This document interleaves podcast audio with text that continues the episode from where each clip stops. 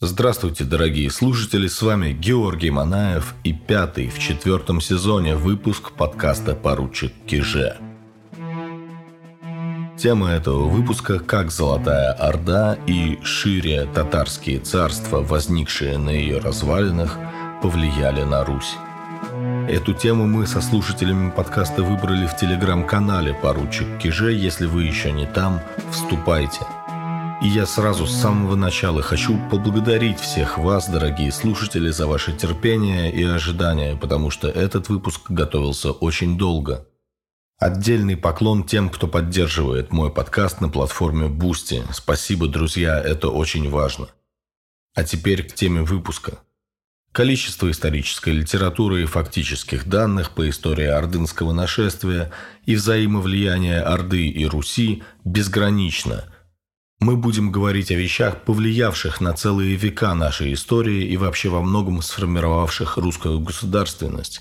И в процессе не раз удивимся, какие разные вещи и явления в нашей жизни происходят фактически из Орды.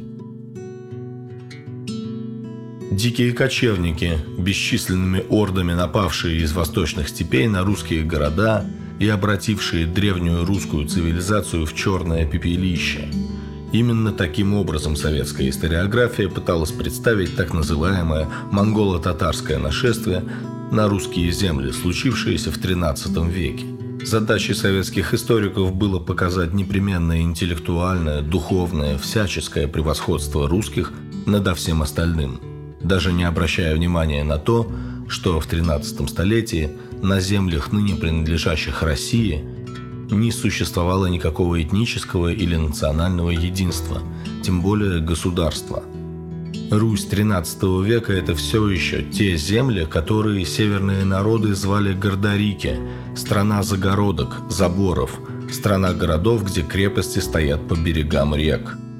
Русь тогда была землей, в которой сосуществовали, враждуя между собой разные княжества – причем уровень власти князя и то, как были организованы его отношения с населением, могли отличаться в зависимости от географического положения княжества. А монгольская империя, направившая свои войска для подчинения населения этих земель, была, конечно, вовсе не ордой диких кочевников. Монголы обладали на тот момент лучшей армией в мире, а их государство, Монгольская империя, который на момент первых столкновений монголов с русскими еще правил всесильный Чингисхан, уже имела сложную бюрократию, которая помогала управлять огромной территорией. К середине XIII века, уже после покорения русских земель и после смерти Чингисхана, империя будет занимать 33 миллиона квадратных километров. Ее владения раскинутся от Дуная до Японского моря – для сообщения внутри огромной территории Чингисханом была введена система ямов, почтовых станций. Сам Чингисхан ввел в империи письменное делопроизводство, систему рангов и чинов. Незадолго до наступления на Среднюю Азию и впоследствии на русские земли монгольская армия разнесла в щепки китайскую оборону, прошла через китайскую стену, захватила центральные провинции Китая и, обложив императора данью, милостиво оставила ему Пекин. Поначалу монгольская армия, привыкшая к действиям в степи, не умела брать города. Однако, покорив разные народы, населявшие современный Китай, монголы угнали в плен китайских инженеров и мастеров осадного дела. Их армия обзавелась катапультами, камнеметами и другими осадными машинами. По примеру армий покоренных народов, монголы обзавелись специальными инженерными подразделениями – было кому ставить мосты, возводить насыпи и делать подкопы.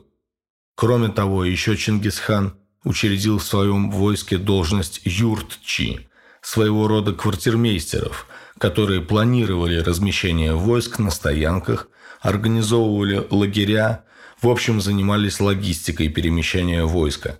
Организованной и продуманной была и военная тактика монголов – против которой русские войска оказались поначалу бессильны. И вот почему так получилось. На Южную Русь известия о наступлении монголов принесли половецкие ханы, которые обратились к русским князьям за помощью против грозного врага.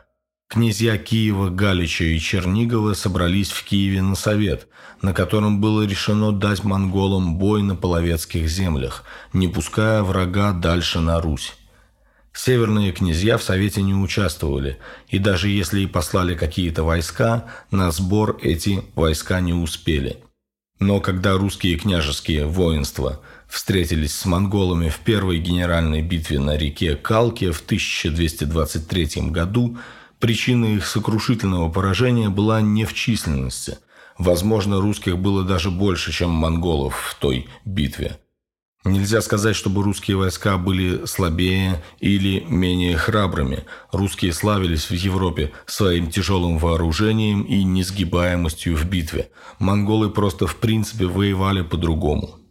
Их приходу предшествовала весть о том, что идут монголы – Завоеватели заботились о том, чтобы их боялись уже заранее и посылали вперед разведчиков и послов. Еще до встречи с монголами русские и вправду приняли их послов и убили их, тем самым грубо нарушив восточные законы ведения войны, которые сильно отличались от европейских и русским, по-видимому, не были знакомы – Убийство послов утвердило монголов во мнении, что они имеют дело с какими-то варварами, вроде тех же половцев.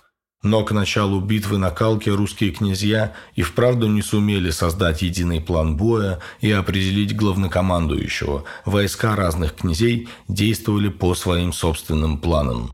Численность монголов и русских в битве на Калке – очень дискуссионный вопрос по сей день. Даже точное место битвы так и не определено – но происходила она где-то в северном Приазовье. С монгольской стороны воинов было немного, возможно, более 20 тысяч человек. Русские, по всем оценкам, располагали в той битве численным преимуществом, их, скорее всего, было 40-45 тысяч человек или больше. Но всю роль сыграла тактика. Русские были в основном пешим войском, в котором были и тяжело вооруженные всадники – монголы были почти полностью конной армией с гораздо большей мобильностью. Их передовые отряды появились перед русскими войсками, создав впечатление легковесности, проиграли небольшой бой и обратились в бегство. Согласно источникам, русские войска преследовали их 12 дней, пока не оказались на берегу реки Калки. Князья совещались, но так и не выработав единого плана, приказали своим войскам переправляться через реку – а за рекой русских воинов, изнуренных 12-дневным переходом без конкретной цели и только что форсировавших реку, встретили основные силы монгольской армии. Русские князья бросались в бой во главе своих дружин. Впереди несся князь, за ним сильнейшие его соратники, вслед остальные конные и пехота – Тактических построений, маршей, воинских формаций русские не знали. Князья командовали воинами прямо на поле боя. Монгольские войска делились на подразделения, кратные десяткам воинов, 10, 100, тысячи и, наконец, 10 тысяч или тумен.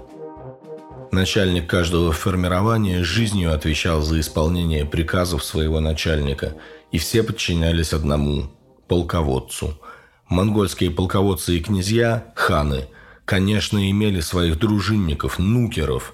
Вот только в бой начальники и полководцы не лезли. Без их руководства армия не знала бы, что делать.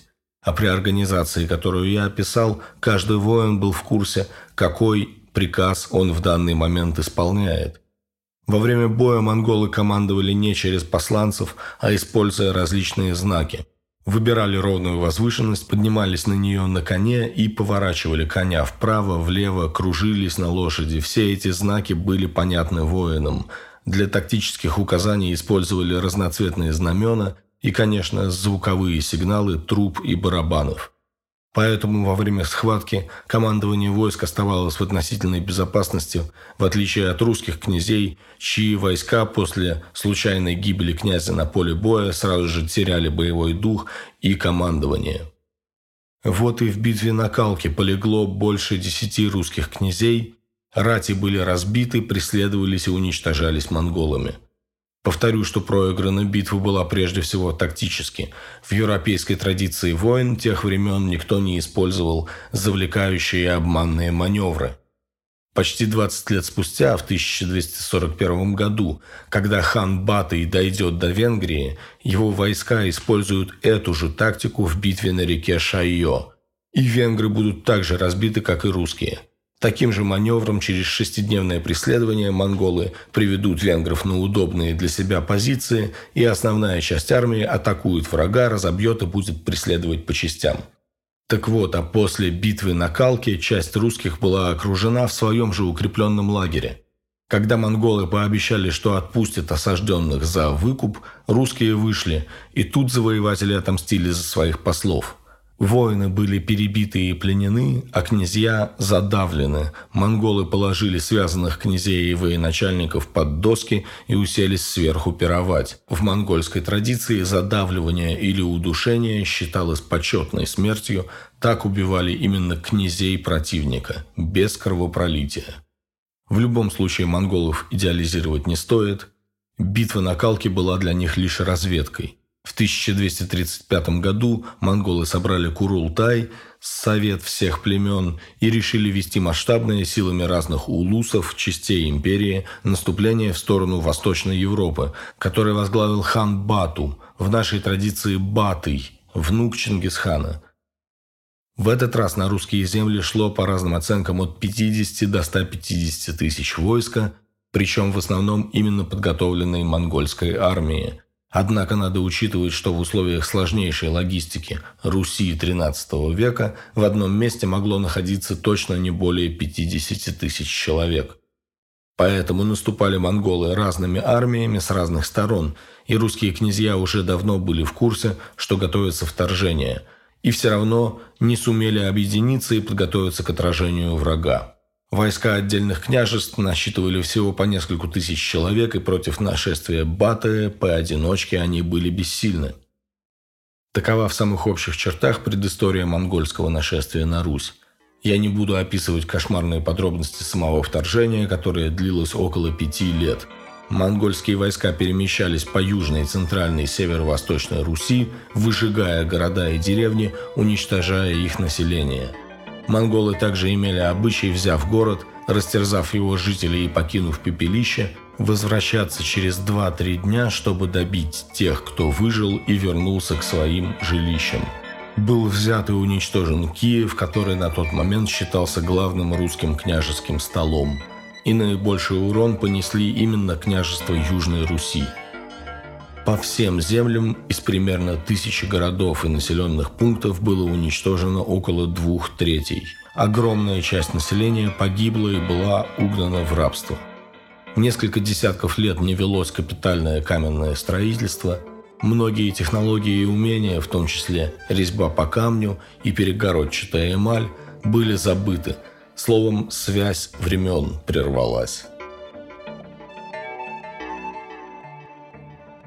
Разорив Русь, монголы пошли дальше в Восточную Европу, но вскоре вернулись в свои края из-за внутренних политических расприй.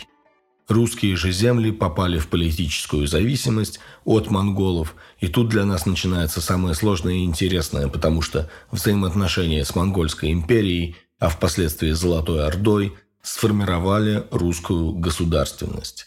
Тема очень сложная, но я постараюсь очертить ее основные контуры – при этом нужно обратить внимание, что в те времена никто не употреблял слово «иго». Этот термин для обозначения тех событий вошел в оборот только в XIX веке. Что такое «иго»? «Иго» – это искаженное римское слово «югум». Так называлась символическая арка в форме буквы «П», сделанная из трех копий, под которой римляне заставляли проходить побежденные ими войска. Слово «иго» в отношении монгольского нашествия употребил Николай Карамзин, и оно прочно вошло в исторический лексикон. А в те времена, когда все это происходило, современники называли ситуацию «плен» и «рабство». Монголы не хотели жить на русских землях или непосредственно управлять ими. Им нужно было, чтобы русские им подчинились и платили дань, в том числе и людьми – Монголы привлекали русских к службе в своей армии и в первое столетие своего владычества регулярно угоняли в рабство русских ремесленников. Однако в результате осуществления этих притязаний захватчиков под влиянием сначала Монгольской империи, а потом ее осколка Золотой Орды или правильная Улуса Джучи, на Руси сформировались почтовая служба, приказная, финансовая, налоговая и судебно-правовая системы. Подчинение выражалось в том, что русские князья признали главенство над собой монгольского правителя, а затем хана Золотой Орды. Монголы оставили князьям Рюриковичам право вести дела в русских землях, но под их контролем. В 1243 году хан Батый назначил Владимирского князя Ярослава Всеволодовича старшим князем среди русских. Теперь вместо киевского княжения великим княжением стало Владимирское – так как Киев был разрушен в ходе монгольского завоевания. Владеть своими городами князья могли только с разрешения монгольской администрации. Нужно было ехать к хану, представляться ему лично. После этого хан выдавал документ на уйгурском языке – ярлык, который удостоверял право князя вершить суд и управление на вверенной ему территории. Помимо ярлыка князьям присылались ханские пайдзы – или басмы, литые серебряные или золотые пластинки с уйгурскими надписями. Такую басму в то время на Руси не смогли бы подделать. Ее обладатель носил басму на шее или на поясе. Она давала определенный иммунитет и права командовать от имени хана. Князю полагалось, принимая басму, целовать ее – Важно понимать, что как хан, так и князь были заинтересованы в том, чтобы население не восставало. А населению, на которое падала вся тяжесть взимаемых и монголами, и еще князьями налогов и повинностей, населению было все равно, кто его угнетает, монголы или князь. Монголам от князей нужно было, чтобы они держали население в узде для выплаты дани. Населению от князей нужно было, чтобы князья ездили к монголам и как-нибудь уж там договаривались, чтобы больше не было нашествий. В князьях население видело единственных лидеров, которые могут противостоять монгольскому произволу, но князей было много, и они продолжали бороться между собой. Споры между князьями решали именно ордынские ханы, за которыми признавалась высшая легальная власть. Они могли по своему усмотрению казнить русских князей за реальные или мнимые преступления против монгольской власти. Ханам было, с одной стороны, выгодно, чтобы князья враждовали. Так они не могли восстать против ханов. Поэтому среди русских монголы сеяли интриги, разобщения, настраивали русских князей друг против друга. Эти порядки и способы ведения политики были быстро переняты самими русскими – до монгольского нашествия в русском праве не были распространены пытки и смертная казнь. Все это появилось и распространилось именно при монголах, и к концу XIV века уже было закреплено в русских законах. Наказание кнутом и подвешивание на дыбе, пытки ледяной водой и огнем, которые в XVI и XVII веках будут так ужасать иностранных гостей Московского царства – эти вещи пришли на Русь из монгольской дознавательной практики. Ханам было очень невыгодно, если какой-то князь или объединение князей-земляков начинали усиливаться или пытаться искать поддержки каких-либо других государств, например, литовских княжеств. Равным образом ханам было невыгодно, если на русских князей нападали с запада с целью захватить их земли. Поэтому уже на ранних этапах монгольского владычества наблюдаются совместные военные кампании русских и монголов, а затем русских и ханов Золотой Орды. Например, в 1269 году по просьбе новгородцев первый хан Золотой Орды Мингу Тимур прислал в Великий Новгород многочисленное войско для организации похода на ливонских рыцарей-крестоносцев. Поход даже не понадобилось начинать.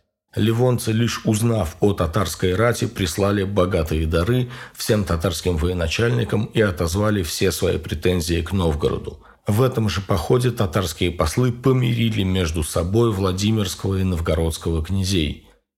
Спустя пять лет Мингу Тимур поддержит галицкого князя Льва в борьбе против Литвы, а русские князья предоставляли свои войска для походов хана на Византию, Литву и на Кавказ. Но это я забежал вперед во времена Золотой Орды как самостоятельного государства, а ведь русские князья сотрудничали и с монголами, когда Монгольская империя была еще целой. Когда в 1252 году хан Батый послал на Русь рать под командованием своего полководца Неврюя, он, вероятно, сделал это, поддерживая князя Александра Ярославича, нам известного как Александр Невский. Неврюй разбил войска Андрея Ярославича, родного брата Александра Невского и союзных ему князей. Они слишком усилились, что вызвало беспокойство Батыя. Дальше монголы разорили несколько городов, угнали бесчисленное множество людей в плен, несколько княжеских жен были убиты. Андрей Ярославич с женой, детьми и дружиной бежал в Швецию, а Александр Ярославич в результате получил Владимирское княжение. Но важнее всего то, что происходит дальше. После того, как Александр занял Владимирское княжение в 1257 году, он при помощи монгольских чиновников провел в княжестве перепись населения – Следующая при его же участии перепись прошла в Новгородской земле в 1259 году. Для проведения этой переписи в Новгород, который, напомню, не был разрушен и покорен в ходе монгольского нашествия и был известен как богатейший торговый центр, в Новгород приехал Доругачи. Это высокопоставленный монгольский чиновник-контролер, звали его Китой или Китат. Это был родственник семьи Чингисхана – в общем, контроль над взиманием дани и переписью был самого высокого уровня, потому что на русских землях вводилась система, созданная в 1230-е годы великим монгольским государственным деятелем Елюй Чуцаем. Елюй Чуцай был монголом по происхождению, но получил классическое китайское конфуцианское образование. Он знал математику, астрономию и много других наук – в Китае он служил чиновником и был фактически захвачен Чингисханом в ходе покорения этой страны. Уже после смерти Чингисхана при его сыне Угадея монгольские князья, захватившие тогда весь Северный Китай, стали предлагать вырезать местное население, а земли превратить в пастбище. Мол, никакого толку от китайцев, они только сопротивляются и восстают – Елюй Чуцай рассчитал, что обложение населения покоренного Северного Китая налогом даст возможность снабжать монгольскую армию и еще сверху зарабатывать. Чуцай создал бюрократическую систему взимания дани, расписания чиновников и порядок их действий. Именно эта система была введена на Руси в 1250-е годы – Спустя примерно 15 лет, в 1273 была проведена еще одна уточняющая перепись в Восточной Руси и в Смоленских землях.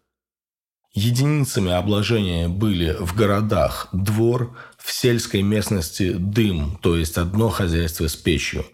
Главный налог назывался Ордынский выход или Царева дань и составлял полгривны, около 100 грамм серебра с одной сахи в год, где саха – это реальное земледельческое орудие при одной-двух лошадях. За сбором дани на русских землях следили баскаки и доругачи, монгольские чиновники. Население для учета было разделено на десятки, сотни, тысячи и тьмы, точно так же, как монгольское войско. Главой сбора дани был великий баскак Владимирский. Баскаки имели свой штат писцов, сборщиков дани и судей, которые назывались ерыгами. В каждой волости была своя канцелярия, где сидели писцы и составляли налоговые списки. Собранная дань собиралась в казну, которую контролировал казначей. Эта система, созданная монголами, была со временем перенята и в дальнейшем использовалась русскими – как вы уже поняли, в русском слово «казна» тюркское, точно так же, как и слово «деньги», происходящее от общетюркского «тенге», от которого происходит также слово «таможня». Ведь таможни, как место сбора пошлины за импорт и экспорт на границах, были введены у нас также монголами. Также на Русь пришла действовавшая в Монгольской империи система почтовых станций или ямов – о ней я рассказывал в третьем сезоне подкаста в выпуске о ямщиках. В нескольких словах напомню, в чем там дело.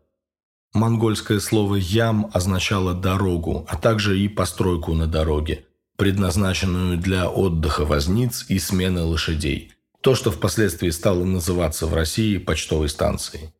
Располагались монгольские ямские станции на расстоянии одного дня пути на лошади друг от друга. Поменять лошадей на свежих можно было, если имелся официальный документ. Если в монгольские времена таким документом могла быть пайза, о которой я рассказывал, то потом в России появились подорожные документы, в которых прописывалось, сколько лошадей и провизии может потребовать для себя проезжающий. По примеру монгольской бюрократии начали создавать свою и русские. Надо заметить, что начиная с монгольского периода русские официальные многостраничные документы начинают представлять из себя не книги, а свитки, так называемые столбцы. Иллюстрации я покажу в телеграм-канале подкаста. Столбцы своим видом напоминают монгольские ярлыки, также писавшиеся вертикально и затем свивавшиеся в свитки.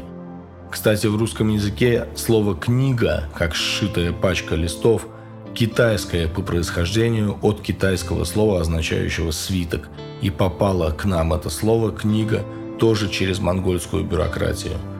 Как и у монголов в Московском царстве со временем появились списки служащим, списки налогоплательщикам – Появились столы, прототипные государственные учреждения, а впоследствии за ними и приказы, уже полноценные госучреждения со структурными подразделениями внутри них. Основы этого устройства были скопированы с монгольской администрации. Еще в 1377 году московский князь Дмитрий Донской, завоевав Волжскую Булгарию, посадил там русских чиновников, но назывались они, например, «доругачи» и «таможенник», то есть монгольскими словами. Не стоит, впрочем, думать, что монголы в принципе научили русских дела вести – у нас были до этого и грамоты, и договоры, и судебные правила и установления, и даже кодексы права. Тем не менее, многое из монгольской системы продолжило существовать и далее в русской. Например, тарханными назывались грамоты, выдававшиеся Ордой Тарханом, представителем тюркской знати. Эти грамоты подтверждали освобождение знати от налогов. И это название «тарханное» перенеслось на вообще все льготные грамоты, которые русские князья выдавали своим боярам, монастырям и так далее. В русском праве тарханные грамоты доживут до конца XVII века.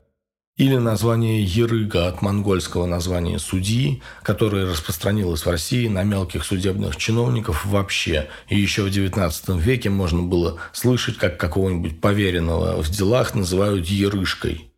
Неочевидным на первый взгляд последствием ордынского завоевания было усиление русской православной церкви, о котором нельзя не сказать, учитывая, какую роль она играла до и какую после монголов. На момент нашествия монголы были язычниками, а значит признавали истинной не только свою, но и все чужие религии.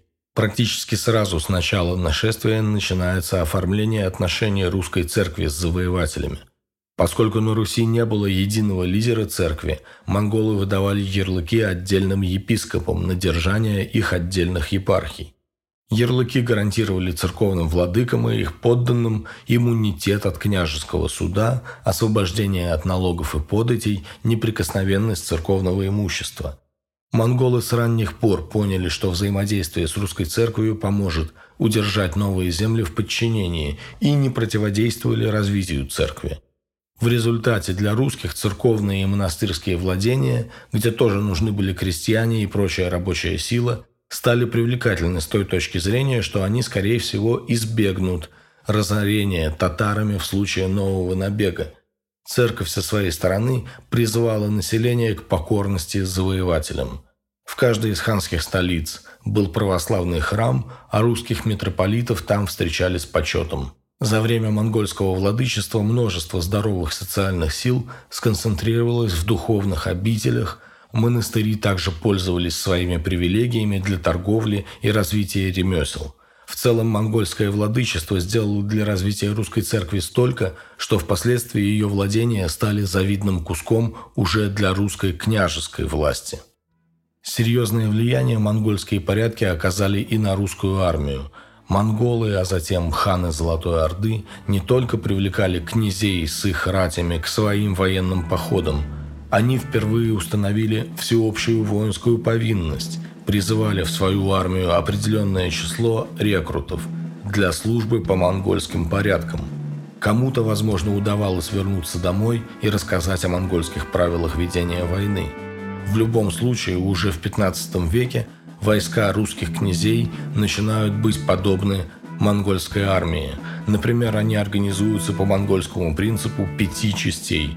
Большой полк – полки правой и левой руки, передовой полк и сторожевой полк. На вооружение русскими были взяты звуковые и прочие сигналы. Кроме того, русские войска научились атаковать из засады и из флангов, брать противника в окружение и заманивать преследованием – о влиянии монгольских и впоследствии тюркских военных порядков на русские говорят и лингвистические источники. Русский боевой клич «Ура» – это перевод тюркского слова «бей». Кинжал и колчан – тюркские слова. Наконец, слово «богатырь» происходит от древнетюркского «баятур». Именно так назывались татарские бойцы и силачи – в русском это слово постепенно стало употребляться чаще, чем исконные «удалец», «молодец» и «витязь». В глазах народа русские богатыри, нося одно название с татарскими, воспринимались такими же сильными, как и татарские богатыри. Когда мы говорим о влиянии монголов на Русь, нужно помнить, что в самой Монгольской империи вскоре после похода хана Батыя на запад началась такая же, как на Руси, феодальная война князей – Империя распалась на свои составные части – улусы, и примерно с 1270-х годов русские земли имеют дело уже не с империей, а с Золотой Ордой, бывшим улусом, теперь самостоятельным государством, и его ханами. При этом и в самой Золотой Орде были государства, которые отделялись от нее, например, Ногайская Орда, располагавшаяся к югу и востоку от современной Казани. Внутренние проблемы Орды позволяли и русским князьям играть на противоречиях и вести интриги, ведь русская дань и живая сила играли тем большую роль для Орды, чем больше было у нее самой внутренних проблем. Узбек-хан, знаменитый правитель Золотой Орды, при котором она достигла наивысшего расцвета, уже состоял в совершенно других отношениях с русскими князьями. Смотрите, какие отношения – за московского князя Юрия Даниловича узбек-хан выдал свою родную сестру Кончаку, крещенную в православие Агафьей. И тогда московский князь Юрий Данилович по монгольским правилам получил титул Гургана, зятя Чингизидов. Однако княгиня Агафья была захвачена в бою враждебным тверским князем и умерла в плену. Узбек-хан за это казнил тверского князя, но впоследствии передал ярлык на великое княжение его сыну, потому что московский князь Юрий Данилович, зять хана, утаивал от него часть Дании. Как видно, хан пытался поддерживать, насколько возможно, баланс сил между русскими князьями.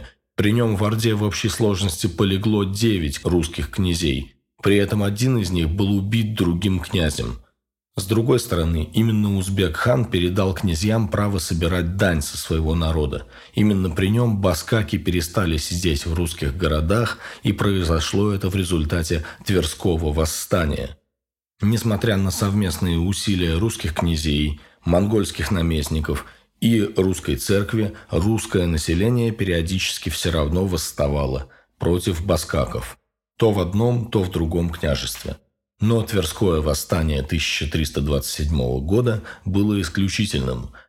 Тогда в качестве посла и для сбора дани в Тверь прибыл Щелкан или Чолхан, двоюродный брат хана Узбека. Он был настолько знатен, что выселил тверского князя Александра Михайловича с его двора. Свита посла обращалась с населением таким же образом, забирая все, что хотели – что для Чолхана и его дружины было абсолютно естественно с их ордынской точки зрения, и они ожидали от русских лишь повиновения. Не исключено, что отправкой в один из главных русских городов своего двоюродного брата хан Узбек желал прощупать почву для установления каких-то своих порядков на Руси, но затея явно не задалась. Чолхан фактически присвоил себе функции судьи и правителя города, ведь он выгнал князя из его дворца. Горожане посчитали, что Твери этим творится бесчестье, и жаловались князю. Но он, как показывает рассказ современника, приводимый летописцем, велел своим подданным терпеть. Как отмечал великий историк Лев Черепнин, тактика князя – это тактика выжидания. Он воспользуется плодами восстания, если оно будет удачно, но он отведет от себя гнев хана в случае провала, указанием на то, что он призывал народ к терпению и не принял участия в его действиях. В итоге восстание началось из-за кобылы, которую татары пытались отнять у некоего диакона Дудко – «О, мужи Тферстии, не выдавайте!» – обратился диакон за помощью к соотечественникам, и народ откликнулся на его зов, вступив в бой с татарами. Бой перешел в сечу, то есть схватку с использованием холодного оружия, а затем во всенародное восстание, потому что кто-то ударил в колокола, будто созывая народ на вече – так символически летопись подчеркивала, что побиение татар случилось как бы по вечевому решению. Жители Твери сожгли Чалхана вместе с его свитой в княжеском дворце и перебили всех татар в городе. Тверской князь и в данном случае не стал вмешиваться в то, что делали его подданные. Это было самое масштабное восстание против ордынского владычества. Им тут же воспользовался московский князь Иван Калита – который отправился в Орду, где уже знали о мятеже, и вернулся к Твери во главе пяти туменов монгольского войска, то есть 50 тысяч человек, которые сожгли Тверь и разорили окрестные тверские земли. Господь своей милостью заступил благоверного князя Великого Ивана Даниловича и его град Москву и всю его отчину от иноплеменников поганых татар. Говорит об этом событии летописец. Нам сейчас кажется, что один князь просто привел с собой татар на земли другого князя, решив в свою пользу их противоборство. Летопись же намекает, что татары пришли бы в любом случае, ведь горожане убили Чалхана, и Тверь обязательно была бы сожжена, как место убийства родственника хана Золотой Орды. Летописец видит в разорении Твери результат упрямства горожан, которые не послушали своего князя. Он же велел им терпеть – как в других городах терпели, не убивать ханского наместника. А Иван Калита, по логике летописца, по крайней мере, сам привел татар. Кстати, как предполагают историки, он провел их по льду Волги до Твери, не разоряя остальные княжества на своем пути. А что князь Александр Михайлович? Он вообще не участвовал в событиях восстания на стороне своих горожан. Он сразу уехал в Псков. Спустя 10 лет Александр сам приехал в Орду и просил прощения за Тверское восстание и был прощен узбек-ханом, но через год по наущению того же Ивана Калиты Тверского князя все-таки казнили в Орде. Вот такие сложные и противоречивые отношения в XIV веке уже русские князья имеют с ордынскими ханами. Результатом всех этих стычек узбек-хана и русских стала передача права на сбор дани русским князьям, чтобы баскаки не сидели в русских городах и не было таких страшных конфликтов с населением. С высокой вероятностью московский князь Иван Данилович Калита и стал первым, кто взял на себя эту ответственность – собирать деньги с северо-восточной Руси и с Новгорода. Институт баскачества так и не возродился. С тех пор русские князья сами отправляли дани, а значит, начали торг с Ордой о размерах этой дани и порядке ее выплат. Как только начало меняться состояние выплаты дани, стала меняться и роль русских князей. Вспомним, что ранее русские князья боролись в основном между собой. Теперь в XIV веке существовал общий враг, который угнетает русских и берет с них дань – но дань взимается по факту самими русскими. Также враг набирает русских в армию, но и князья постепенно используют тот же механизм для набора своих войск. При этом на стороне князей универсальный аргумент против своего населения. Если вы меня не поддерживаете, я не буду вас защищать, пусть вас татары в плен угоняют. Или будет как в Твери в 1327 мы татары еще и сами можем к вам привести. На этом фоне сценарий вырисовывался один. Сосредоточение власти в руках тех, кто ответственен за сбор дани и у кого есть ханский ярлык на княжение. В результате княжеской борьбы в XIV веке эту власть взяли московские князья. Именно московский князь Дмитрий Иванович Донской, внук Калиты, одержал знаковую победу над войсками ордынского Беклярбека Мамая на Куликовом поле в 1380 году. В этой битве почти через 160 лет после сражения на Калке русские войска уже имели одного командира, князя Дмитрия, он возглавлял большой полк русского войска. Все остальные князья подчинялись ему. Был заранее разработан план битвы, Перед битвой войска были выстроены в боевые порядки и им проведены смотры. Существовал засадный полк, который в итоге решил ход сражения – то есть монгольские уроки русскими были выучены хорошо. После победы на Куликовом поле выплата ордынцам дани, конечно, не прекратилась. Более того, когда в 15 веке Орда распалась, стало нужно выплачивать разные выходы разным ханам. Однако после победы Дмитрия Донского пошатнулась сама система выдачи ярлыков. Например, сын Дмитрия Василий I в 1389 году – получил ярлык на Владимирский стол не лично, а через ханского посла. Василий же впервые прекратил выплату ордынского выхода хану больше, чем на 10 лет.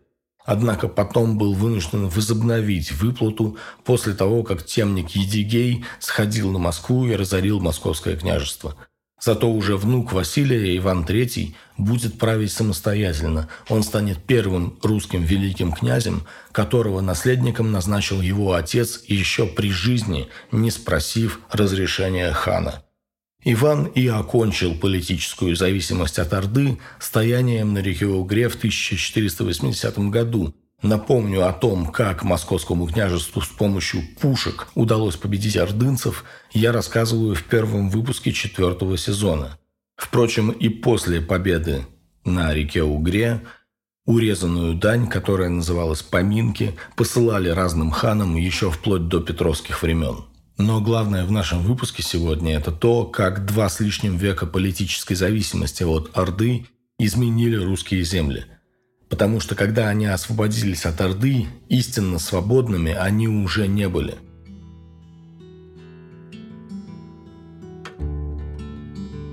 До нашествия монголов земля на русских просторах не могла принадлежать никому. Князья сидели на своих княжениях по согласиям с местными народными вече и руководствовались в наследовании столов правами старшинства вроде Рюриковичей – но никакой князь не мог назвать какое-то княжение прям своим. Это вызвало бы жесткий отпор со стороны населения.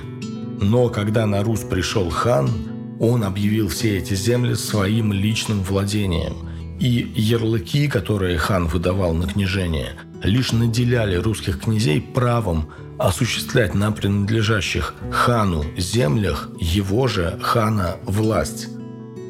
При этом надо заметить, что именно хана называли на Руси царем во времена монгольского и ордынского владычества. Раньше, до падения Константинополя в 1204 году, этот титул «царь» на Руси ассоциировался с императором Византии и потом перешел в русском сознании хану. Так вот, с освобождением от владычества Орды право на владение землей перешло от прежнего царя, ордынского хана, к тому, кто на тот момент сидел на Великом Русском княжении, а это в 15 веке уже было княжение Московское. Кроме того, к этому моменту население подвластных хану земель уже было приучено под угрозой жестокой расправы регулярно платить дань, в том числе натуральную, скотом и продуктами, а значит постоянно работать. Население испытало на себе уже, что такое воинская обязанность, Население понимало, как взаимодействовать с простейшими государственными органами и чиновниками. Все это русские князья не стали отменять, а наоборот продолжили использовать. Начиналось когда-то с того, что князья собирали дань, но передавали ее ханам в меньшем объеме, а часть оставляли у себя, а после освобождения от ханской власти князья уже взимали не дань, а государственные подати и налоги – за пользование землей, угодьями, ямской службой, переправами и перевозками, волоками за провоз и за растаможивание товара, и все это оставляли у себя. Именно после монгольского нашествия и ордынского владычества в России появилась идея московского князя как государя, то есть владельца земли русской, а в XVI веке он уже принял на себя титул царя. При этом вы будете удивлены, как много в ритуалах царской власти тех времен происходило от ордынцев и подчеркивало то, что московский князь был теперь выше ордынского хана – я говорю при этом не про платье царя, украшенное золотыми пластинами и дорогими камнями. Тут влияние прежде всего Византии. И шапка Мономаха вряд ли была, согласно популярной легенде, передана из Орды. Ордынцы не дарили русским свои короны, и венец русских царей был собран, скорее всего, из шлемов древних московских князей. Но я сейчас перечислю много другого – Начнем с неприятного и дикого для европейцев, которые никогда не расставались со своим оружием, русского требования снимать с себя шпаги и портупея при входе на государев двор. Мы даже не знаем, где оставляли послы свое оружие. Для них это московское обыкновение было столь унизительно, что иностранцы предпочитают вообще поменьше упоминать о нем в своих отчетах. Между тем, это чисто ордынская традиция – в шатер хана никто, даже русский великий князь, не мог войти с мечом в руках. Далее, церемониальная охрана первых русских царей, рынды, несли два саадака, то есть лука. Это тоже ордынское заимствование. Одежда парадных стражей называлась терлики и кафтаны, это тюркские названия. Золотая ткань царских одеяний носила название алтабас – Иван Грозный, как и его бояре, носил на голове тюркский убор тафью, которая служила наголовником для удобного надевания боярских колпаков или царского венца. Когда Иван Грозный покорил Казанское и Астраханское ханство, короны их ханов перешли к нему – и с тех пор всегда выставлялись перед иностранными послами на торжественных приемах, и в ходе венчаний русских царей на царство, символизируя власть русского государя над бывшими частями Орды. Иногда в процессе приема послов царь менял одежду и головные уборы, появляясь перед гостями в разных венцах, шапках. А в 1557 году англичанин, посетивший прием у Ивана Грозного, записал, что за главным столом сидели царь, его брат и казанский царь-пленник – в русском придворном церемониале таким образом казанский царь-пленник был приравнен к самому московскому царю. Это был Едигер Мухаммед в крещении с 1553 года Симеон Касаевич. Он владел Звенигородом и служил Ивану Грозному. Да и вообще при дворе было огромное количество татарской знати из близлежащих покоренных и вассальных ханств – Своим присутствием они как бы подчеркивали, что русский государь властвует над этими царствами. До конца XVII века в Мещере между Рязанской и Владимирской нынешними областями существовало Касимовское ханство, осколок Золотой Орды, имевшее определенную автономию во внутренних вопросах, но находившийся уже внутри территории Московского царства. Взаимопроникновение русской и татарской знати было очень значительным – еще при империи в 1250-е годы на Русь выехал правнук Чингисхана и племянник хана Золотой Орды, известный нам как царевич Петр Ордынский. Он прибыл в Ростов, где принял православие. При этом хан Берке положительно оценил его выбор и прислал ему деньги на пропитание. Царевич Петр, впоследствии прославленный как православный святой, стал основателем Петровской обители на Ярославском озере Неро – а ведь он был чингизидом. Разумеется, множество имения знатных молодых людей из Золотой Орды и других ханств выезжали на службу к русским. Тут нужно заметить, что проследить генеалогию родов, живших более 700 лет назад, очень сложно, ведь мы часто опираемся на документы, созданные много позже. Но очевидно, что множество русских княжеских родов сами указывали в своих частных родословных такое происхождение – Годунова, Сабурова, Вильяминова и Зернова указывали происхождение от Мурзы Чета, выехавшего в Москву при Иване Калите. Род князей Глинских, названный по городу Глинску, вел свое происхождение от темника Мамая, до того самого побежденного в Куликовской битве. Хотя эта версия оспаривалась еще в XVI веке, род Глинских вполне вероятно был татарского происхождения, а ведь Елена Глинская была матерью Ивана Грозного. Князья Юсуповы и Урусовы вели свой род от ордынского военачальника Едигея, который когда-то нападал на Москву. То есть все было очень переплетено. Поскольку ордынские ханы принадлежали по соображениям русских к истинно царскому роду, породниться с ними было не зазорно, а почетно. Тетка Ивана Грозного, Евдокия Ивановна, дочь Ивана III и Софьи Палеолог, стала женой казанского царевича Кудай-Кула, который принял православие под именем Петра Ибрагимовича. Организовывал брак брат Евдокии, великий князь московский Василий II – Замечу, что после крещения в православие царевич не мог более претендовать на Казанский трон. При этом, породнившись с Василием II, царевич Петр даже управлял Москвой во время отлучек князя на войну. Сам Иван Грозный вторым браком сочетался с Марией Тимрюковной, кабардинской княжной. Ее племянником был царевич Саи Булат, хан Касимовского царства, который крестился в православие как Симеон Бекбулатович – Будучи племянником царицы, а значит и племянником царя, он впоследствии даже был номинальным правителем всего Московского царства. В 1575 году он сидел на царском троне в Кремле целых 11 месяцев. Существуют разные версии, для чего этот маскарад понадобился Ивану Грозному, но сама возможность этого была, потому что Симеон, как потомок ханов, был царской крови. Кстати, Семен Бекбулатович прожил огромную жизнь. Через 25 лет после своего недолгого царствования он был ослеплен Борисом Годуновым в борьбе за власть. Вокруг Симеона стали группироваться противники Бориса. Симеона ослепили и сослали, а в 1606 году он был еще и пострижен в иноке Лжедмитрием, чтобы дополнительно исключить претензии его на власть, хотя Симеон сам наверняка уже ни на что не претендовал – Василий Шуйский после этого еще и сослал его на Соловки. Ужасная судьба преследовала старого хана, когда-то сидевшего на московском троне. Но он дожил до воцарения Романовых, был возвращен Михаилом Федоровичем в комфортные условия в Москву, где и умер в 1616 году. Ему было точно больше 70 лет, ведь при взятии Казани в 1552 году Симеон был еще юношей.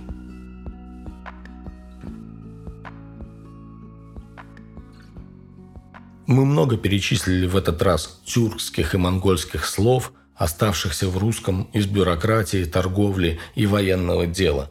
Ярлык, книга, деньги, казна, богатырь, ура, колчан, караул и так далее. Но и в быту таких слов предостаточно. Телега, штаны, стакан, в оригинале это тостокан, деревянная чашка, шуба от арабского джубба – кафтан, башмак, сундук и, наконец, башка – все это тюркские заимствования, широко проникшие в наш быт и язык. Напомню, что в телеграм-канале подкаста «Поручик Киже» я публикую рубрику «Одно древнерусское слово», в которой тоже рассказываю о происхождении слов. Этот подкаст создавался в рекордно длинные сроки из-за сложности темы, и я уверен, что у вас появились вопросы по содержанию – тоже приглашаю вас присоединяться и обсуждать их в телеграм-канале. Чтобы поддержать подкаст «Поручик Киже», проходите по ссылкам в описании на мою платформу на Бусти, где вы можете оставить небольшой или побольше ежемесячный взнос. Это мне очень помогает в работе. Прошу вас также обратить внимание на подкасты моих друзей из команды Disgusting Man. О них я написал на своей странице на платформе Boosty и к следующему выпуску. В нем я собираюсь продолжить тему истории женщин и рассказать вам о том, как в дореволюционной России женщины делали бизнес. Да, женщин, занимавшихся бизнесом, всегда было довольно много, и мы с вами вслед за ведущими историками этой темы посмотрим, что было в женской власти в деловом мире России. Я Георгий Манаев, это был пятый в четвертом сезоне выпуск подкаста «Поручик Киже», и до новых встреч, милостивые государи и государыни.